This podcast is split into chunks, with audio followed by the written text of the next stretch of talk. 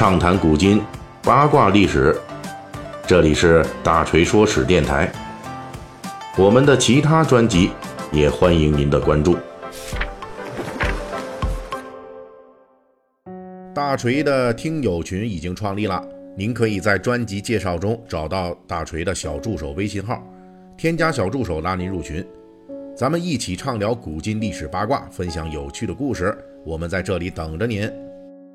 这两天已经入伏了，这个天气啊，呃，已经感觉到这个闷热了，啊，入伏呢，就相当于进入了一年之中最为炎热的阶段。我们平时所说的三伏天儿，基本上分为初伏、中伏、末伏，是吧？那按照专家的说法呢，今年的三伏天啊，加一起一共有四十天啊。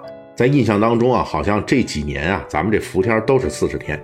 那么今年我也没仔细看过，说是到底是哪个伏啊？是其中是二十天，那呃，总之呢，这四十天呢比较少的这个年份，一般是三十天吧。那这四十天算是比较多的，也就是说今年夏天呢，可能这闷热的天气啊，还是会维持的相对时间长一点。那么一到这三伏天呢，呃，就是大家苦夏的时候了。天气又闷又热啊，食欲下降啊，当然我除外啊，是吧？这我已经跟大家强调过好多次了。因为呢，呃，锤哥我呀是一个资深的实战型的吃货啊。那么对于这个夏季酷暑啊，咱也是有应对办法，是吧？有相对的这个时令的这个食品啊，冬天吃什么，夏天吃什么，我特别门清。呃，所以呢，本期的大锤说史呢，在这个伏天的烈日炎炎之下啊，我们也不希望我们这么多的粉丝们呢说天天的没食欲，所以我就给大家讲一道这一千年前曾经风靡一时的伏天的节令食品，给大家这个找找胃口啊。虽然说这个食品呢，如今已经是彻底失传了，但是呢，这道食品在我国古代的这个。美食历史上，这个食品历史上的地位，它是非常重要的。呃，在正式介绍这道食品之前，我们首先要解释一下，在古人那儿呢，夏天这三伏期间是被视为一个节日的，通常被称为伏日。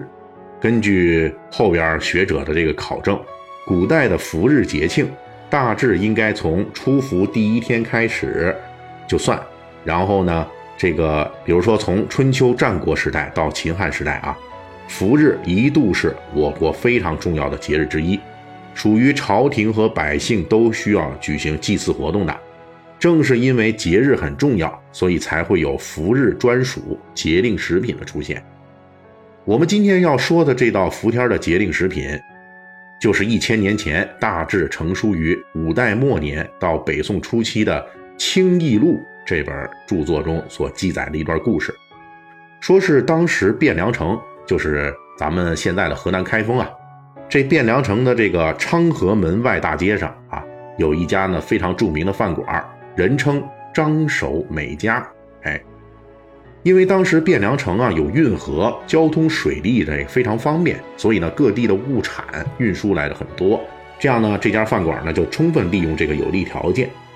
每个节日都推出一款明星食品菜肴，并且因为味道和寓意都好，很快这家店的各种节令食品就风靡全城。这其中呢，在伏日节这一天，张守美家推出的伏天节令食品就叫做绿荷包子。那么这种绿荷包子到底是啥玩意儿呢？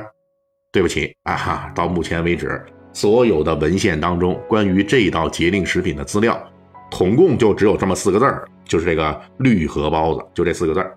也就是说呢，虽然这道点心在一千年前曾经风靡一时，这全汴梁城的人都知道，但是呢，无论是它的做法还是味道，现在都已经失传了。那虽然失传，但我们仍然可以给大家描述一下大概的样子，因为后世学者通过对宋代其他的相近食品的类比和研究，对这种包子呀，这种啊伏天的节令食品。大致有这么几种推测。首先一种，有人认为呢，它是将伏天里的这个荷叶或者是解暑的野草之类的，捣成粉末或者捣成这个汁儿啊，和进面粉里边，这样呢就制成了带有荷叶颜色的绿包子。还有人认为绿荷包子说的不是包子的材质，而是外形，大约是采用面皮模拟荷叶的形状，做成含苞待放的荷花模样的包子。那还有更想象力丰富一些的呢，就认为是这个用新鲜的荷叶包裹的包子，而包子事先呢是用冰块冰镇过的。总之，虽然是这推测有所不同，但是学者们有一点是基本肯定的，那就是张守美家的这一款绿荷包子，主打的创意必定是在最酷热的伏天里边的卖出去的那种能够给大家带来清凉体验的包子。那说到。这块呢，就是，呃，可能我们有朋友要问了，说这个锤哥，哎，你说的不就是一道这个古人在夏天吃的包子点心吗？这个它的地位真的有这么重要吗？是吧？那当然是了。为什么呢？这有原因啊，因为这道绿荷包子呀，到目前为止是在我国古代文献中第一次出现的包子啊。也就是说呢，这道点心之前，咱们。这个所有的我们如今所说的包子，在古人的里边，那都是叫做馒头的啊。呃，实际上呢，古人所谓的馒头，到明清之前指的全部都是这带馅的包子，就外边是面，里边是馅儿啊。一般这种样子的，在明清之前咱都叫馒头。而且宋代的时候，馒头的种类还特别多，比如说四色馒头、糖肉馒头、羊肉馒头、鱼肉馒头等等。北宋著名的政治家，同时也是唐宋散文八大家之一的王安石，就特别喜欢吃羊肉馒头，而且他呀比较不讲究啊，不讲究这个当时的这种古人的吃饭礼仪，他就是直接拿手抓着这个包子，就是这个羊肉馒头啊，直接就往嘴里怼啊，说不定这是一手拿着馒头，一手拿着半头生蒜，对不对？这个呃比较讲究啊。那王安石吃的这种羊肉馒头呢，不是说是家里人做的。而是咱那个汴梁城里边这个饭馆食店里边买的啊，是人家做的，说明这种羊肉馒头在当时的汴梁城啊也很流行、很受欢迎了，到处都有的售卖啊，比较普遍。